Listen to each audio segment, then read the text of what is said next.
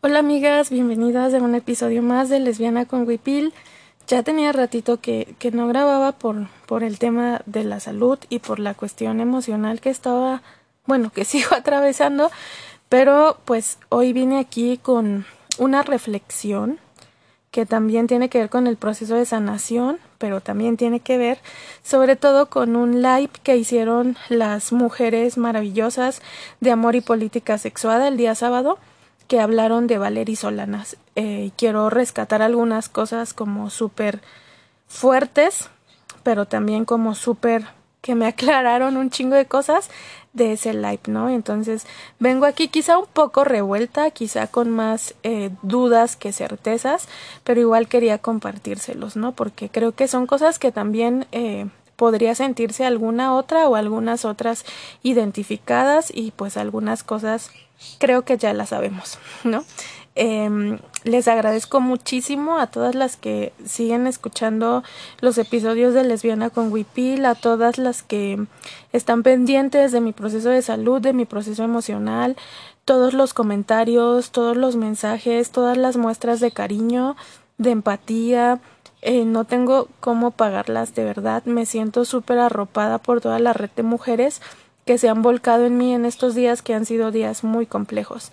Eh, les recuerdo que mis redes siempre están abiertas para todo lo que quieran decirme con respecto a, a este podcast, que se las recuerdo en Facebook e Instagram, Yadira del Mar.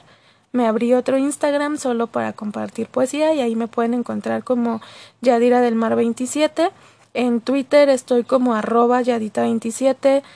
También está el blog que es como indígena.wordpress me abrí un TikTok que la neta tiene como tres TikToks porque pues no ha estado como tan chida para grabar, pero la idea es subir poesía y también como hablar de cosas de señoras lesbianas. Entonces en TikTok me encuentran como Yadira del Mar.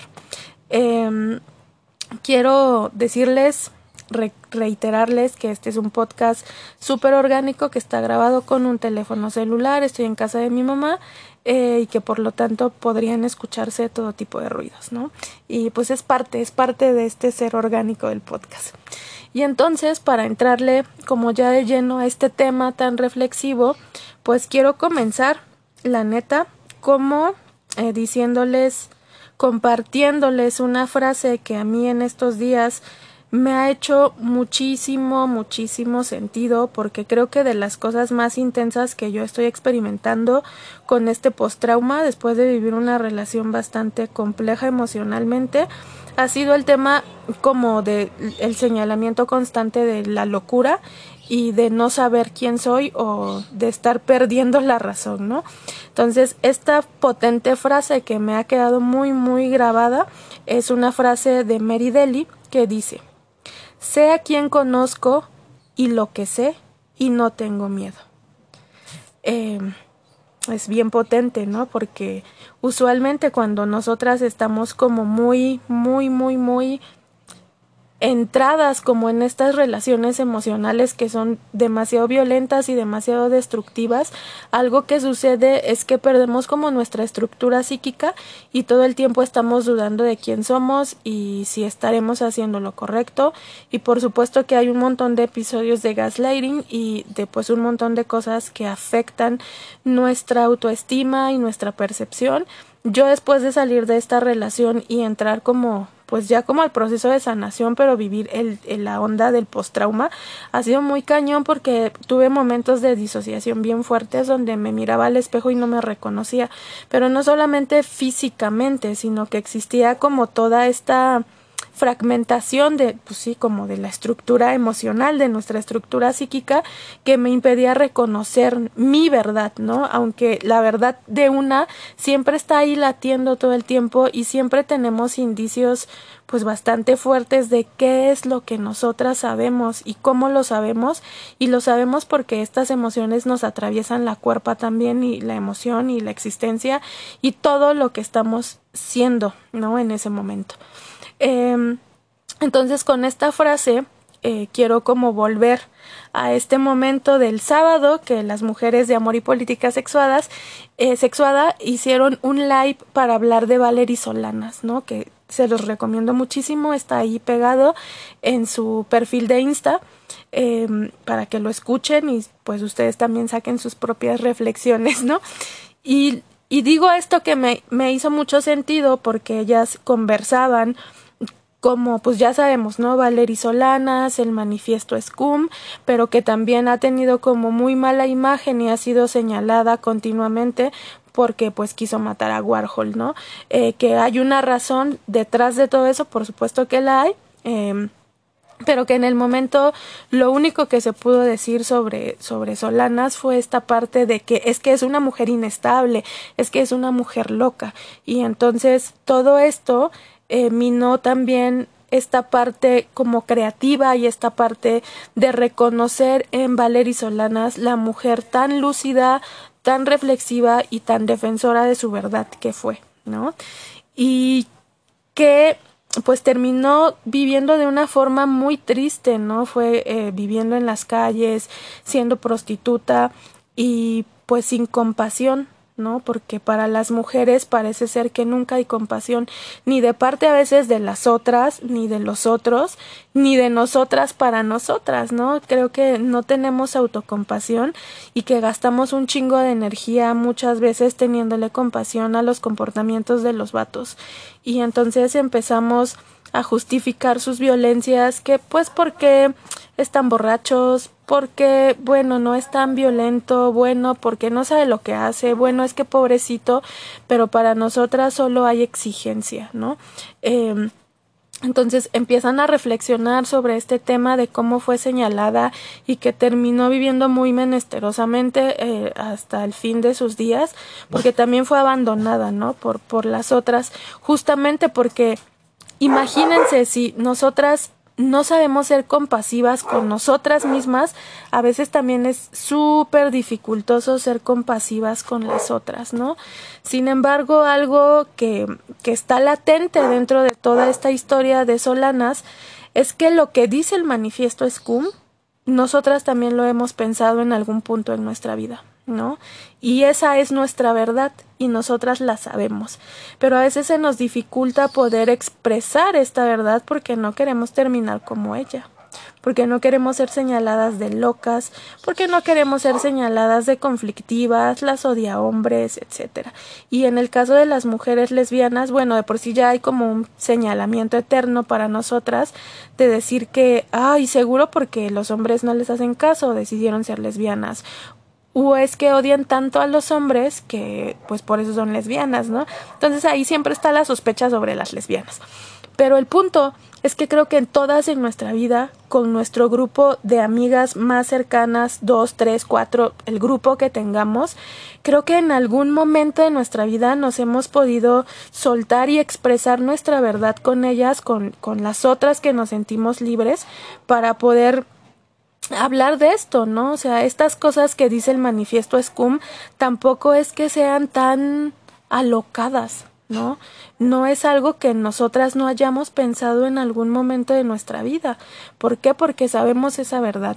Y la verdad es que todo aquello que toca la cultura masculina, todo aquello que tocan los varones, lo destruyen. Y entonces esta, esta forma en la que ellos nos destruyen y no es que, les estemos dando completamente nuestra energía, pero creo que es importante hablar de ellos, pues porque finalmente son ellos los que nos destruyen. Entonces es por eso que tenemos muchas veces en nuestra vida que hablar de las cosas que nos hicieron ellos, ¿no? Eh, y sabemos esa verdad y la hemos compartida compartido una y mil veces con la red de amigas que tenemos más cercana, pues porque la verdad es que las relaciones heterosexuales, las relaciones que se están tejiendo de una mujer y un hombre, siempre van a ser asimétricas y siempre van a ser desiguales, ¿no? Empezando como porque existe toda esta cultura masculina donde ellos te retienen, donde no te permiten irte, donde hay toda, todo este forcejeo de las mujeres por conseguir la libertad, pero que no pueden porque los hombres hacen de todo para retenerlos. Entonces, en el caso de las lesbianas, yo creo que nosotras tendríamos que estar apostando por zafarnos de esa cultura masculina y comenzar a construir relaciones más libres. Pero, ¿qué pasa? Que a veces no es así. ¿no? Las relaciones lésbicas también están bien tocadas por esta cultura masculina pues porque es donde hemos crecido, ¿no? Y porque estamos tratando de, de, crear otros espacios y otras formas, pero que de todas maneras están ahí. Yo pienso demasiado como, pues esta frase de lo personal es político, porque lo retomo todo el tiempo con respecto a mis vivencias. Entonces, cuando yo me veo reflejada en este, en este lugar de incomodidad, de pensar, güey, la neta, yo estuve en una dinámica donde permeó la cultura masculina intenso. Lo peor es que yo sabía la verdad, ¿no? O sea, nosotras sabemos nuestra verdad, como comencé diciéndoles al principio de este episodio, porque la sabemos, ¿no? Yo sabía que lo que esta morra estaba haciendo era una reproducción cañona y que obviamente yo participaba de ella que estaba reproduciendo esta cultura masculina porque ella había sido tocada por la cultura masculina de su papá y que renunciar a la aprobación masculina, uy, es una droga súper dura y lo digo porque también he estado ahí de una u otra forma y renunciar como a esta a este reconocimiento paterno, ¿no? De decir, sí, soy así fuerte y violenta como tú, es, es bien complejo y es bien difícil de soltar. En ese aspecto, eh, creo que nosotras tendríamos que estar apostando como por decir, bueno, esto ya no fluye, ya no funciona, adiós, porque nosotras somos diferentes, ¿no? Y la forma en la que procesamos o que deberíamos comenzar a procesar este tema de ya no está fluyendo, debería ser como desde la libertad y desde la elección, ¿no? Porque nosotras no somos ellos. Eh, sin embargo, pues es bien complejo y es bien distinto pero también están ahí estas mujeres que continúan reproduciendo esta lógica de la cultura y la historia masculina y amigas, ese no es nuestro lugar, ¿no? no está nuestro lugar ahí donde están ellos, eh, ni junto a ellos, ni con ellos, ni nada con ellos, y tenemos entonces pues que empezar a construir espacios pensados de nosotras para nosotras desde esta diferencia sexual, ¿no? De cómo vivimos todo porque es diferente, o sea, es diferente las experiencias, como bien también decían estas mujeres de, de amor y política sexuada, los las experiencias son unas, los sexos son dos, entonces ahí está la diferencia, ¿ven? Eh, creo que es importante como comenzar a hacer este tema, esta diferenciación, y pues sí, es una onda bien cañona porque yo mucho de lo que experimenté en el post-trauma, pues es este pedo de que la morra me decía todo el tiempo, ¿sabes qué? Lo que estás diciendo no existe, lo estás inventando, deberías contarle la verdad a tu psicóloga porque entonces no vas a sanar. Em, la retención también, ¿no? Que fue como de hacer lo imposible porque la relación no se terminara y entonces fue como pum estirar estirar y estirar una liga hasta que se rompe no pero pues ojalá no tuviéramos que aprender a la mala, amigas, ¿no?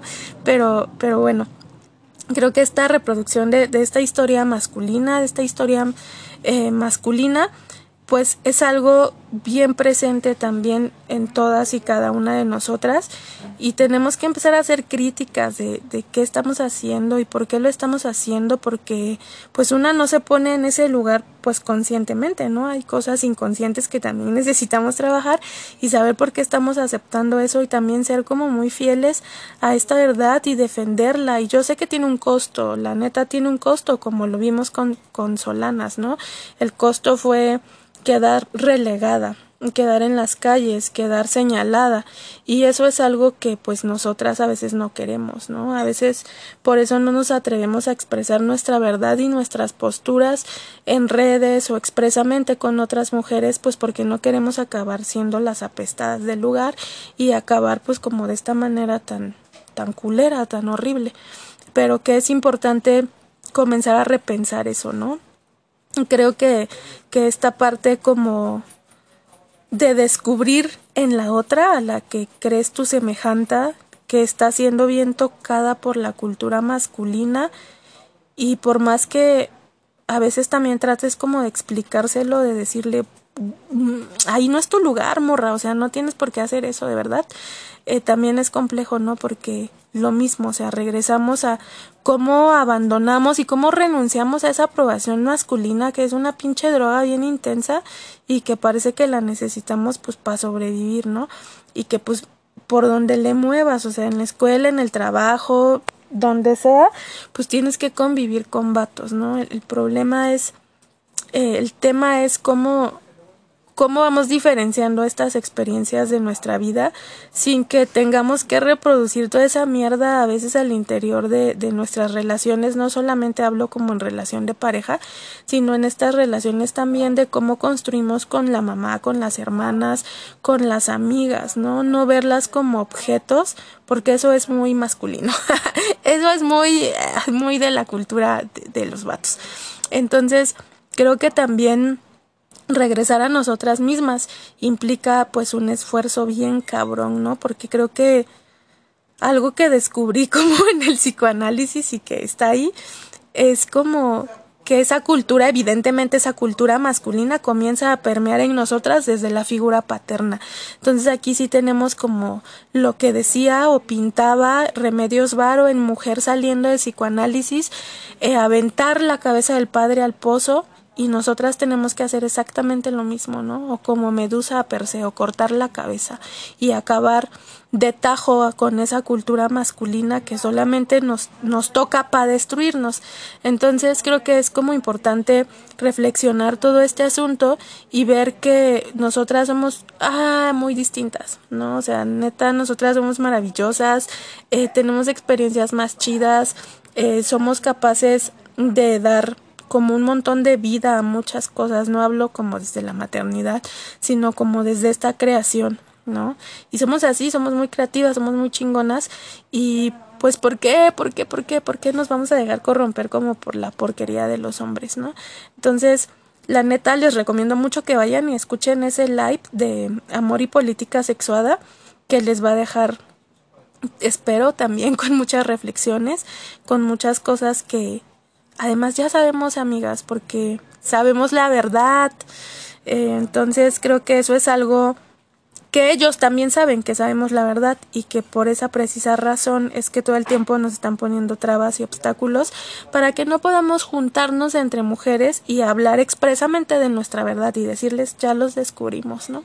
Entonces eh, les quiero agradecer pues mucho que se tomen este espacio para escucharme, para estar aquí. Les agradezco a todas las que me han escrito. Todo eso no tengo con qué pagárselos de verdad.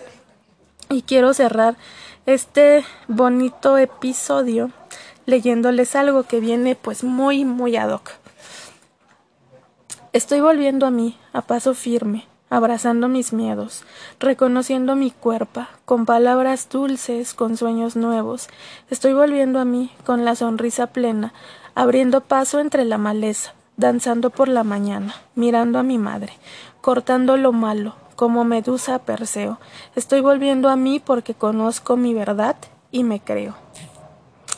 Y todas sabemos la verdad y todas podemos creernos. Espero que que esa verdad les alcance y nos alcance a todas para crear espacios lejos de ellos y que no nos sigan dañando con su porquería. Y pues muchas gracias. Gracias por pasarse un ratito aquí por este episodio de Lesbiana con Wipil y pues nos escuchamos en un siguiente episodio. Bye.